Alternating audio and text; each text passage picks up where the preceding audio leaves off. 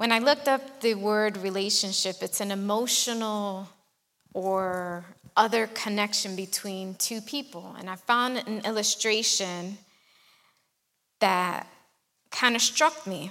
It was written by Dr. Bernie Siegel back in 1989. And he titled it Relationships Help Keep Us Alive. And it caught my attention. And look at what he wrote Single men have more illnesses and die at a younger age than married men.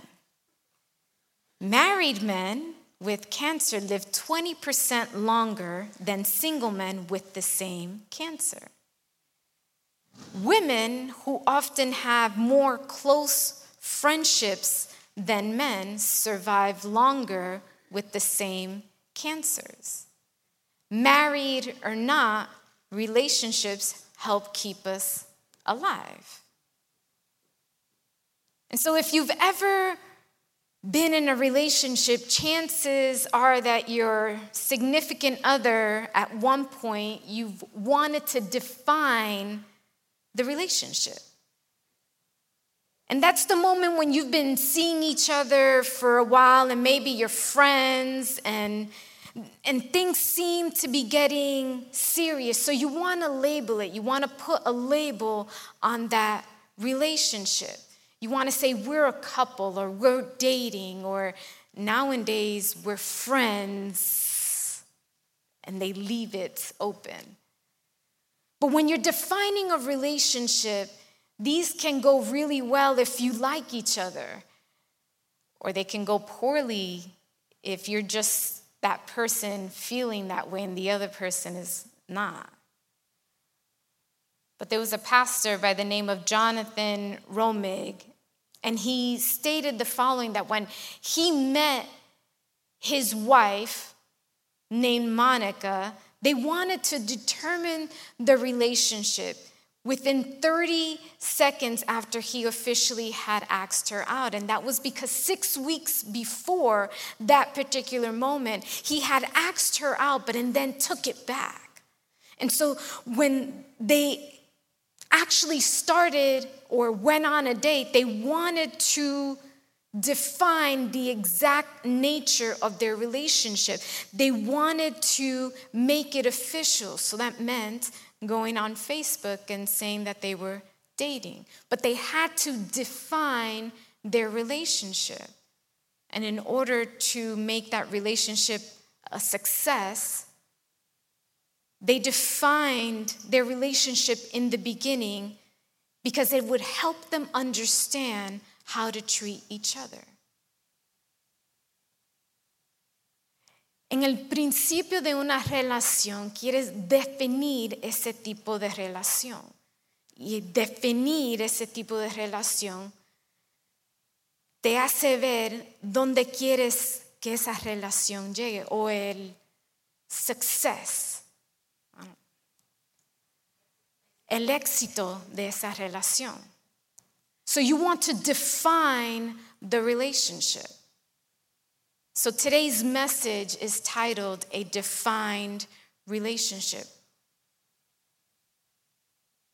And we're, co- we're going to go to the book of Exodus today. And when we look at the book of Exodus, is when God is going to define the relationship with his people. En el libro de Éxodos vamos a ver aquí donde Dios define la relación con su gente, his people. He defines it here. When we look at the word define, it says state or describe exactly the nature, scope, or meaning of. So, a defined relationship is when the emotional or the other connection between two people is stated or described in its entirety. And God brought the Israel the Israelites out of Egypt. He brought them out of Egypt. He saved them, but their relationship wasn't up to there. Just because God brought them out of Egypt wasn't the end of their relationship. This generation of Israelites, they were most likely taught about God, but they didn't have that personal relationship with God because their ancestors had been in captivity in Egypt for 400 years. That means within those 400 years, the people of Israel probably picked up a couple of things from their neighbors. And they probably did certain things a different way because of who they were around. They probably started worshiping even the idols and the false gods of the people of Egypt. So we find ourselves where God needs to introduce himself and teach these people how to be in a relationship with him. And so the current situation is that the Israelites have come to Mount Sinai to meet God. So estamos en el capítulo 19 del libro de Éxodos y aquí vemos a donde los israelitas están en el monte o llegaron al monte de Sinaí para conocer a Dios.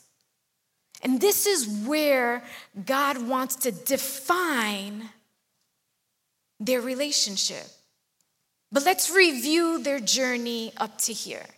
After Egypt, the Israelites, they crossed the Red Sea and they went to the Gulf of Suez. And we see that in verse 29 of chapter 14. And then they entered the desert and they arrived at Marah where the water was bitter. And that's in chapter 15, verse 23. And then after this, they came to an oasis. And then the desert of sin between Elim and Sinai, and there is where they received manna before coming to the desert of Rephidim. That's in chapter 17.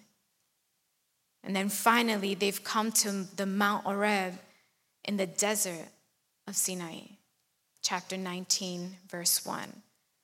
And this isn't the first time that we've encountered this mountain in the book of Exodus. And back when we go to Moses, when he was a shepherd with his father in law, Jethro, in the land of Midian, he brought his sheep to the same mountain, Mountain Horeb.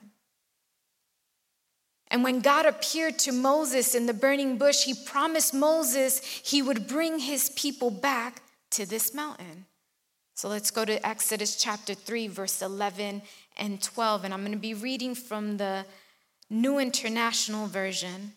And it says, But Moses said to God, Who am I that I should go to the Pharaoh and bring the Israelites out of Egypt? Look at verse 12. And God said, I will be with you. And this will be the sign to you that is that it is I who have sent you. When you have brought the people out of Egypt, you will worship God on this mountain. So when we go to chapter 19, verses 1 and 2, God has fulfilled his promise to bring the people of Israel back to this mountain. And it is at this mountain that God is going to formally enter into a relationship with his people, a covenant relationship. And a covenant relationship is defined as a promise where God is involved. God wanted to involve himself in this relationship. He wanted to define it, he wanted to give the specifics of this relationship. So he brought them back to this mountain that he told Moses. And there, he uses Abraham's descendants to bless all the peoples on earth, and we see it in the book of Genesis. But now, God is going to extend the relationship to the Israelites, but through a conditional covenant with terms. Let's go to now, chapter 19 of Exodus, verses 5 and 6. It says, Now if you obey me fully and keep my covenant, then out of all nations you will be my treasured possession. Then out of all nations you will be my treasured possession. although the whole earth is mine, you will be for me a kingdom of priests and a holy nation. These are the words you are to speak to the Israelites. So, in this moment, God sounds somewhat demanding, right? He sounds stiff. He sounds like he's in Spanish, the word is better, exigente. That's what he sounds like. He's very demanding in this moment. He's somewhat sounds like that boyfriend or girlfriend that says, You have to act a certain way in order for me to date you. It's what he's sounding like. But in this formal relationship, which we can see it somewhat as a marriage, where you make promises to act a certain way. Israel wasn't God's peer. They weren't on equal footing, they weren't on the same level. God is holy, and the people of Israel were not. And then God offers a relationship to the Israelites and he shows them abundant grace and kindness. And he still wants to define their relationship. But right before these verses that I just read, God says this in verse 4 You yourselves have seen what I did to Egypt, how I carried you on eagle's wings and brought you to myself. So we see God was demanding, but in the verse previous, we see, and he says, How I carried you on eagle's wings and brought you to myself. What this shows us is that the Israelites did nothing. To be free, to leave Egypt, they did nothing. They were brought out on the wings of an eagle. That means they didn't have to do much, they didn't have to worry, they didn't have to put anything in because it was already done. They didn't have to hide, they didn't have to manipulate the situation. The people of Israel simply walked out of Egypt. And that is what this verse is showing us. But when we look at an eagle, it's a bird of prey, and it kills rodents, small rodents, and animals to feed its young. When we look at the eagle, we see strength, we see protection. God is just like an eagle. He covers us, He shadows us, He hides us. And God, many times, swoops in to rescue his people, just like he did to the Israelites, and not just from getting them away from Egypt, but he also wanted them to move and to leave and to be away from the false gods that were in Egypt. Because there they had or they showed broken lives. And that's what they left behind in Egypt. So I want to ask you this morning how is your relationship? Do you have a defined relationship with God? ¿Cómo es tu relación con Dios? ¿Es una relación definida con Dios? Because when we look at the scriptures, when we look at the book of Exodus, it shows us that he took the people of Israel out on the wings of eagles. Can we say he has done that in our lives? Podemos decir que Dios ha rescatado nuestras vidas y no, no, no ha puesto en las alas de águila. His covenant, God's covenant, relationship is conditional. because it, he doesn't want his people to return to the comfort of their sin.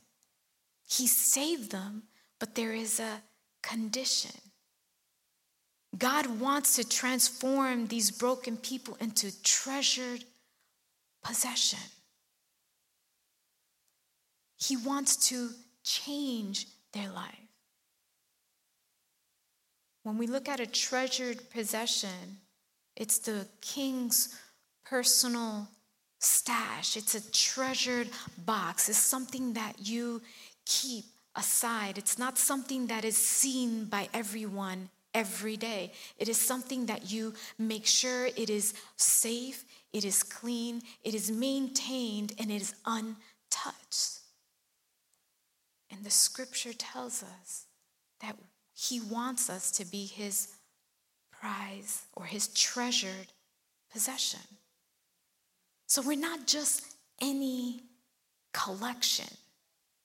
We're not just any item in the whole picture. We are a treasured possession. Somos una posición tesorada. O sea, no somos cualquier cosa. No somos escondidos, no somos, eh, no estamos sucios. Él quiere que seamos una posición tesorada. He has a certain place for us. That is a defined relationship. God wants to transform his people from broken, dirty vessels to a kingdom of priests and a holy nation. And his relationship with the Israelites was going to be the conduit, was going to be what was going to help the people to be in a relationship with God. And if you're here today, you're probably wondering, well, why? Well, I want to tell you why he wants you to be his treasured possession, why he has chosen you to be a kingdom of priests and a holy nation. Because he wants to meet you. He wants to meet you. He brought you here today on the arms of a friend or a spouse or in the vehicle of someone else because he wanted to have an encounter with you. He wanted you to meet him. I mean, what other person would allow you to get up and get dressed and allow you into his house just to meet him?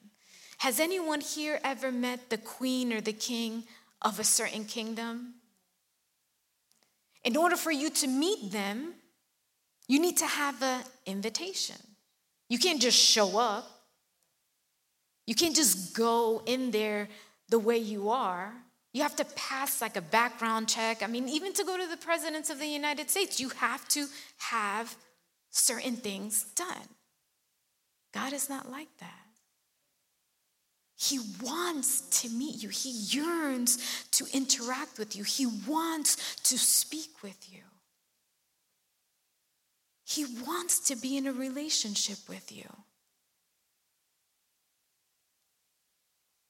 When I saw this or understood this, it came to mind when we're little kids and we see someone that we want to be friends and they look at us and they're like they don't want to interact with us.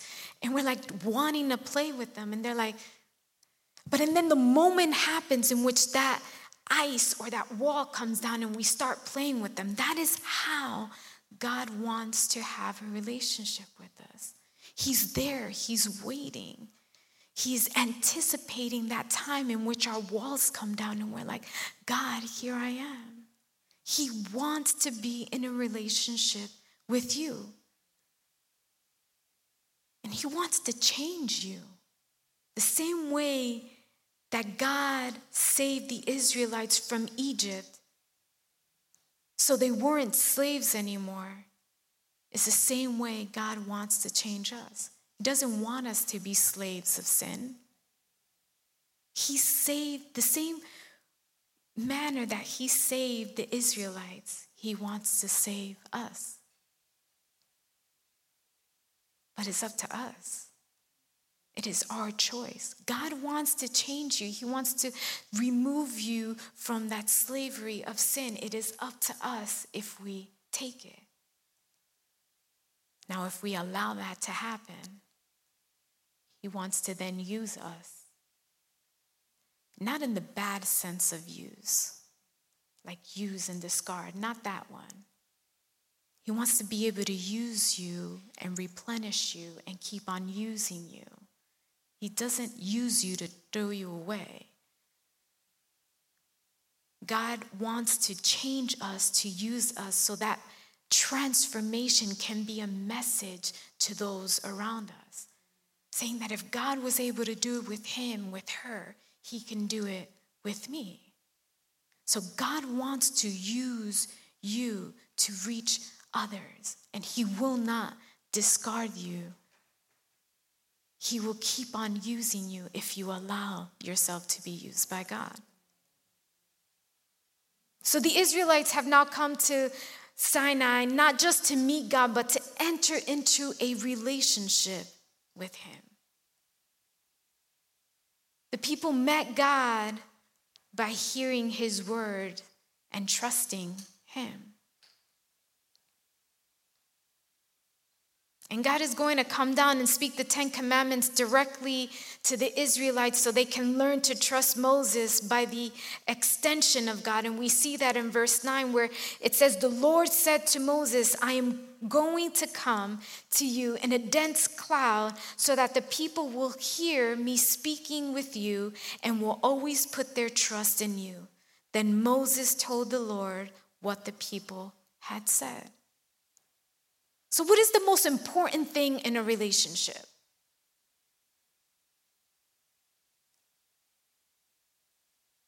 It's communication. And God doesn't say, you need to see me to believe. He didn't say that. He didn't mention that to his people. What he did say, though, was, you need to hear me to believe. And so today, we don't get to see God, but we get to read His word in the scriptures. And so, what He is telling us is, you need to hear me to believe. And so, we learn to trust God as we read and hear His words and discover that He is good. If you want to grow as a believer, Position yourself to hear God's word regularly through personal Bible studies, through prayer, having a regular church attendance. And then put what you've learned into action in your own life so you can see that God is trustworthy. A couple of weeks ago, I think it was two weeks ago, I was giving a lesson to the ones that are being baptized. And we were talking about tithing. And it was specifically in the book of Malachi. And I informed them, the group that I had, that in the book of Malachi is the only book in which God challenges you to challenge him. It's the only book in the Bible one particular verse. It's the only place that we will find that God says, Try me. I dare you. It is the only book. But when we get into the scripture, when we read more, when we disentangle it, when we understand it, we start learning God and understanding Him more. Israel is called into a wonderful relationship with God. Cuando vemos en el libro de Éxodos, aquí vemos una relación maravillosa que Dios ha llamado al pueblo de Israel. Y Él quiere transformar y usar los a ellos para alcanzar a los demás. He wants to be able to communicate with them and love them, but there is one big issue. Hay un problema muy grande. Gente sucia no puede acercarse a un Dios santo. The problem is, is that the dirty people aren't able to approach a holy God. And when we're in the book of Exodus, chapter 19, verses 10 through 20, here is where we see that dirty people can't approach a holy God. Imagine for a moment that your children are playing outside and it happened to rain and they get into mud. Now, your wonderful children have made beautiful mud castles, mud pies, they've taken mud showers, and they're just covered in mud. They come to the door wanting to come inside, and all you can see is the white of their teeth and the white of their eyes. And they're staring at you. They've gotten mud all over. There's mud on the stairs, there's mud on their toys, on their the table, the chairs outside. There's mud everywhere. What do you do?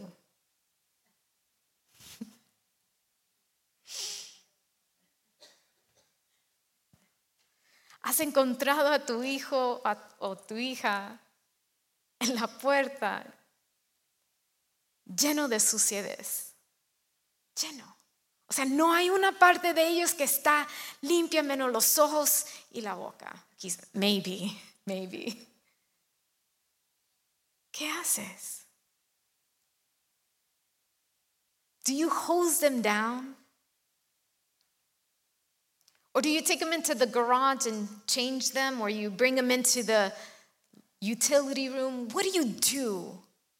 Do you banish them to stay outside forever?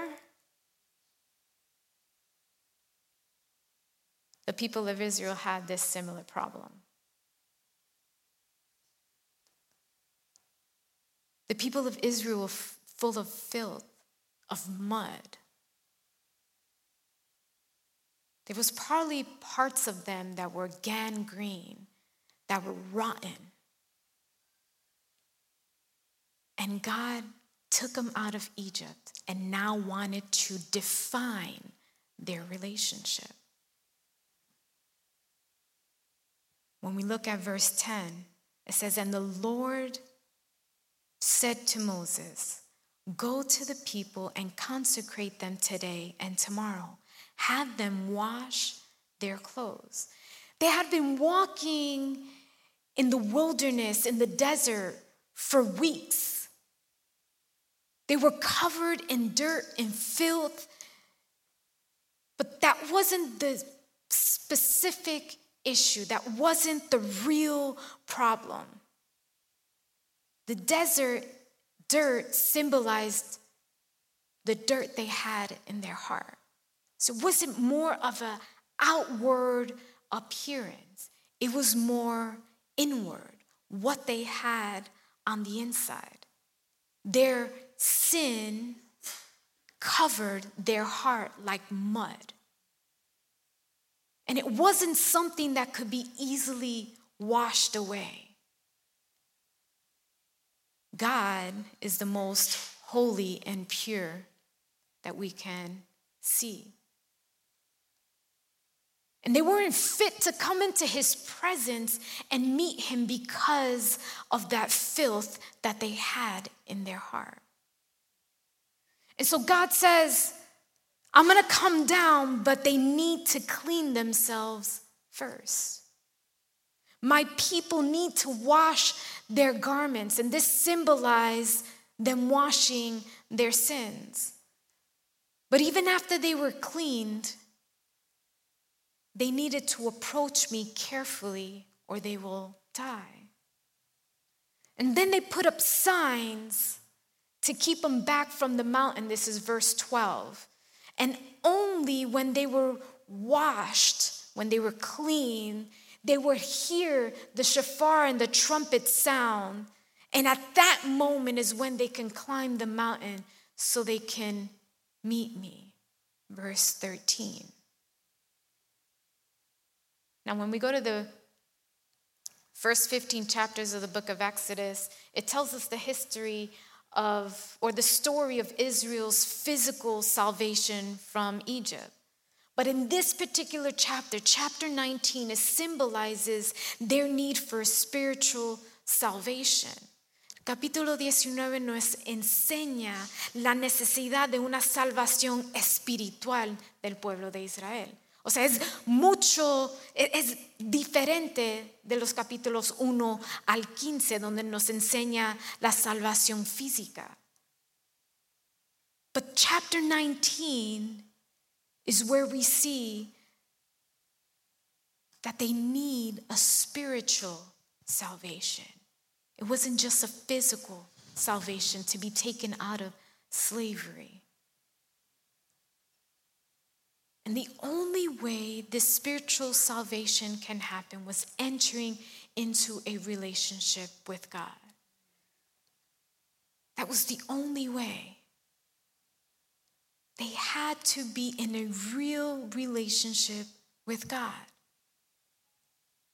But there was a catch.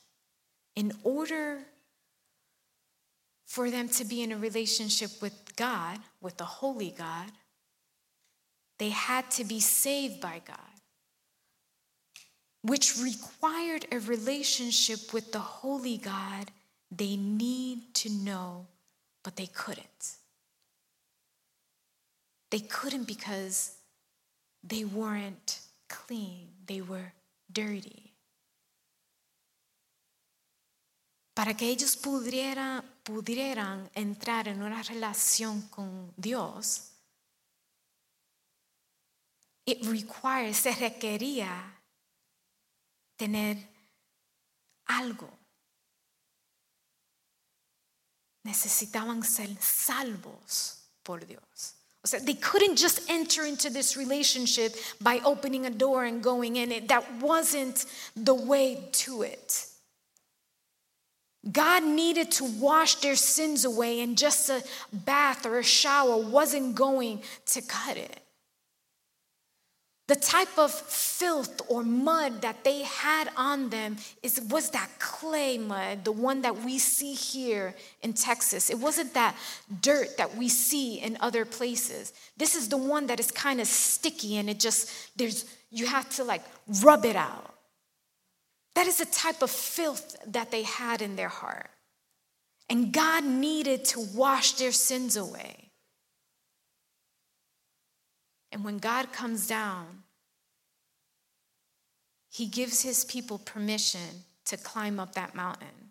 But Moses knows that although they may appear outwardly clean, they were still dirty inside.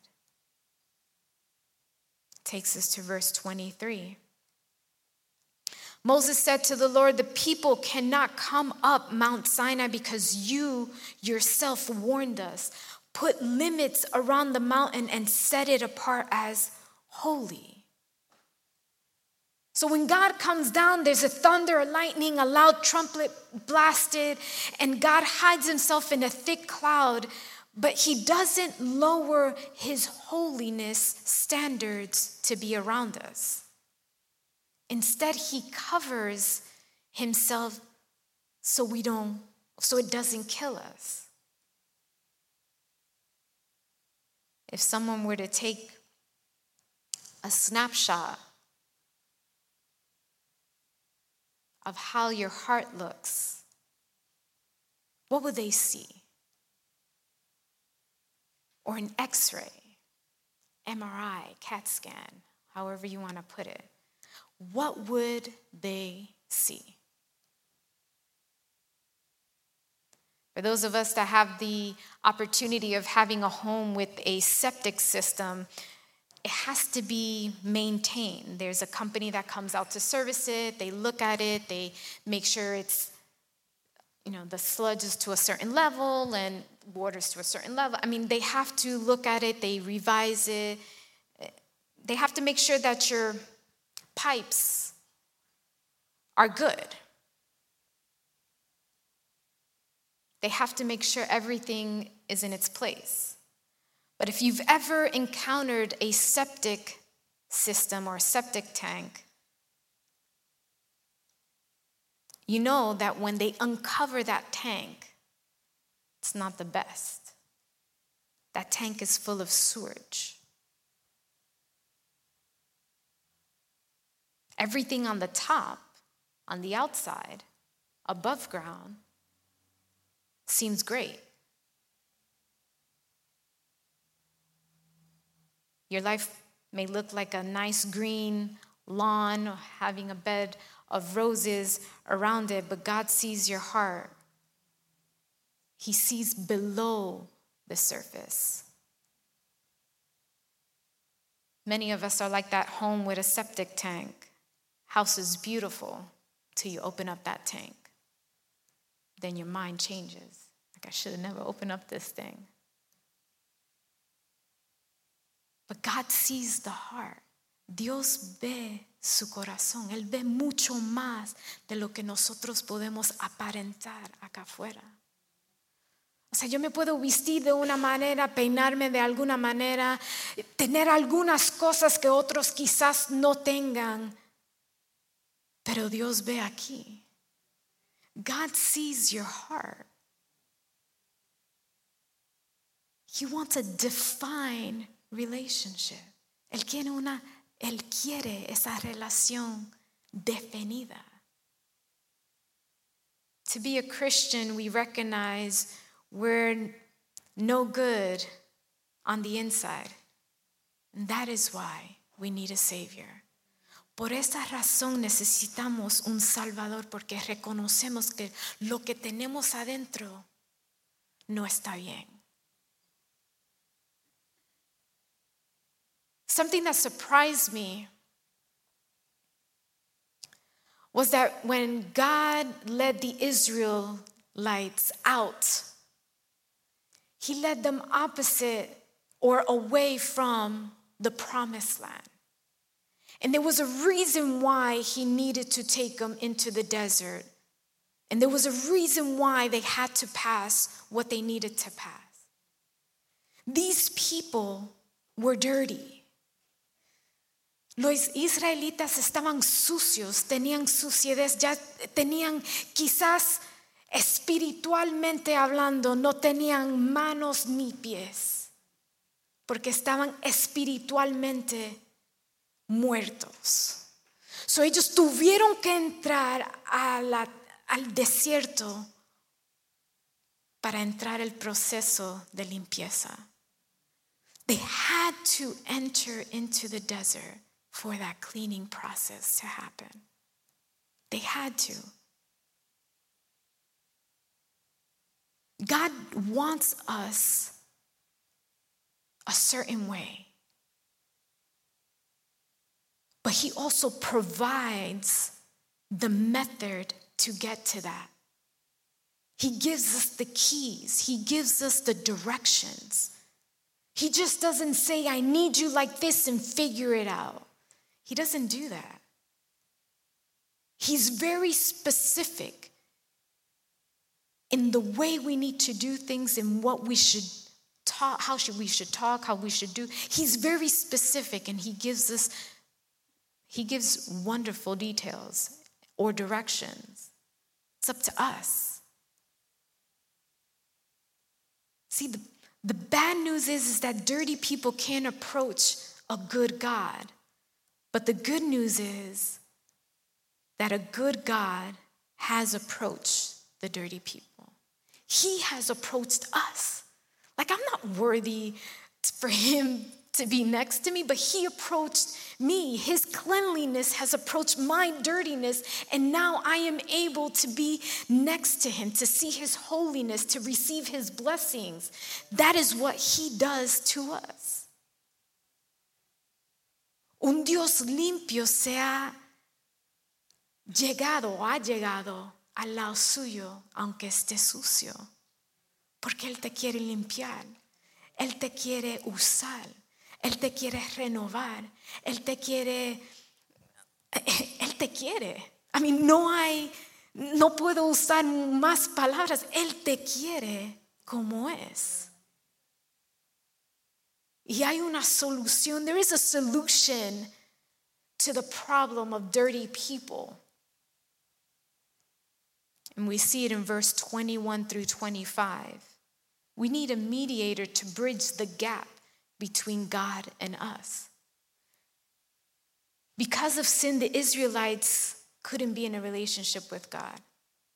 And if they approached God themselves, they would have been destroyed. So they needed a mediator. They needed someone who can go to God on their behalf. When you define the word mediator, it's someone who brings two enemies together and makes it possible for them to be friends again.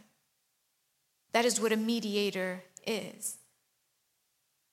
Brings two people together. So there was a need for a mediator to bring God and the people of Israel together. Moses tried to do that. He tried but he had failed. We can tell that Moses couldn't adequately mediate because no matter how hard he tried, he just couldn't get the job done. And we see how many times he went up and down that mountain. For those of us that have had, or for those of you that have had the chance to be at this mountain, it's not an easy excursion.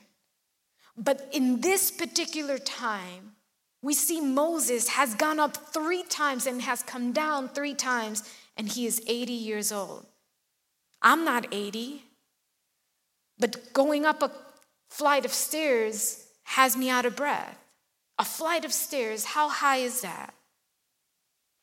And Moses was trying to be the mediator between the people of Israel and God, and he had to go up and down three times at his age. He wasn't the person that the people of Israel needed.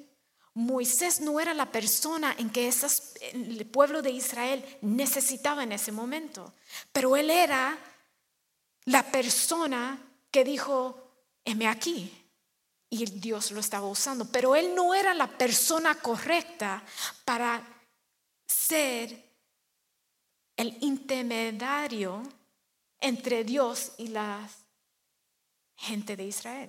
O sea, he wasn't the correct person, but he was the person that was saying, God, here I am, and use me. So even though Moses went up and down,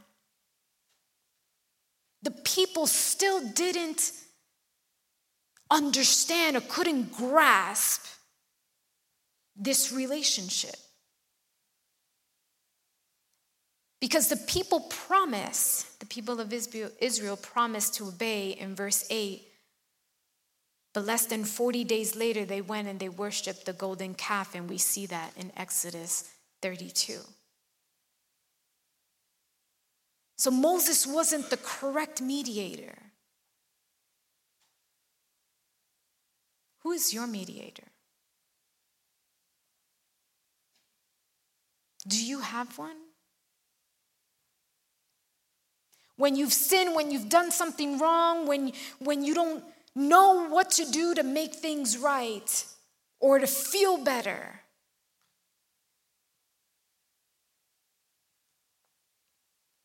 Some people might say, well, yeah, Lord, I've sinned, I got angry, but today I'm going to do better. Today I'll pray more. Today I'll read my Bible for longer. I'll figure it out. These tactics never work. No matter how much we bargain, no matter how much we try and finagle, no matter how much we try to smooth things down. This isn't a market and where we can they can tell us a price and we'll say, "Hey, well, can you give it to me at this price?" This isn't that type of situation. We need a mediator. Moses tried and failed, and so do we. We've tried and we fail. But God has also provided a better mediator. I mean, look at this, think at like this. The people of Israel were in Egypt, they were slaves. God took them out without them needing to do anything and brought them in to clean them, to restore them, so and then they can enter into the promised land. And all he's wanting is a relationship with them. He didn't say, I'm gonna do this, but you need to do something first. He didn't put that out there. He saved them, He showed them His love, His mercy. And all He said was, I just want a relationship with you. I just want to talk with you. I just want to interact with you. O sea, Él sacó la gente de Israel fuera de Egipto, le enseñó todo y antes de llegar a la tierra prometida le dijo, quiero entrar en una relación contigo. sin que ellos hicieran ni levantaran un dedo. But God provided a better mediator. He has taken us out of slavery, and then He gives us the answer. Like, who does that? Like, when we're in school and we're given a test, the teacher will never give you the answer to that test before you've taken it. You wait until after the test is taken and then the answers are reviewed. You don't encounter a teacher that gives you the test and the answers at the same time. It just doesn't happen. But God was like, let me free them and give them the answer as well, just to have a relationship with them. Jesus tries and he succeeds. There's a difference. We, along with Moses, try and we fail. Jesus tries and he succeeds. Jesus actually climbed the mountain to talk to God just like Moses did. And when we go to the chapter 17 of the book of Moses, we read it about the transfiguration. And verse 1 to 3 says, After the six days, Jesus took with him Peter, James, and John, the brother, the brother of James, and led them up a high mountain by themselves. There he was transfigured before them. His face shone like the sun, and his clothes became as white as the light. Just then they appeared before them Moses and Elijah talking with Jesus. When Jesus' face shines like the sun and his clothes have become white as light, he was showing us that he is God who came down at Sinai in thunder, lightning, fire, and as thick of cloud. So Jesus was showing us that he is the Son of God. And just in case you needed me to clear it up for you more, look at verse 4 and 5. Peter said to Jesus, Lord, it is good for us to be here. If you wish, I will put up three shelters one for you, one for Moses, and one for Elijah. Look at verse 5. While he was still speaking, a bright cloud covered them, and in a voice from the cloud said, This is my son whom I love. With him I am well pleased. Listen to him. What's happening here? What's going on? God wraps Jesus in a cloud just like he wrapped himself when he spoke to the people of Israel in Mount Sinai. So God was using the Old Testament visible manifestation to demonstrate that Jesus is the Son of God and God in the flesh. So when we go back to Exodus chapter 19, verse 9, what else did God say? He wanted the people to hear his word and to listen. But what now is God saying in Matthew? It says, listen to Jesus. Jesus speaks for me just like I spoke to the Israelites. So God wasn't telling Peter to like be quiet. He wasn't telling him to zip it. What God was trying to make the connection between this day and that day in Sinai with the people of Israel. He was trying to interlock the two, show them that, hey, look, this is my son. Jesus is the perfect mediator and who he, he can represent you to me. He works on your behalf. He is your mediator. And with this, I'm going to start to close. When we look at the verses 6 through 9 of the book of Matthew, chapter 17, we see that the Israelite, I'm sorry, the, the disciples, they were scared. They were scared, just like the Israelites were. And they fell down and they were terrified. But Jesus told them something. He told them, Don't be afraid. Even though through Jesus we can approach God unafraid. As a church, we're not Israel. We don't operate under that old conventional covenant. And at the Last Supper, Jesus gave us a new covenant. And this one doesn't say that we have to be good to enter into God's presence, but that we are saved by grace. You and I don't approach God like the Israelites when they were at this mountain, because we approach God through Jesus. Through Jesus and his blood that was shed on the cross is how we are able to come close and enter into God's presence unafraid. We can approach God in His holiness because Jesus approached us in our dirt. We don't have to take a bath to access the presence of God because Jesus was and is our mediator, and He is pure and white as snow. And just like Moses took his brother Aaron to the top of the mountain, Jesus lifts us up so we can enter God's presence. He is our mediator.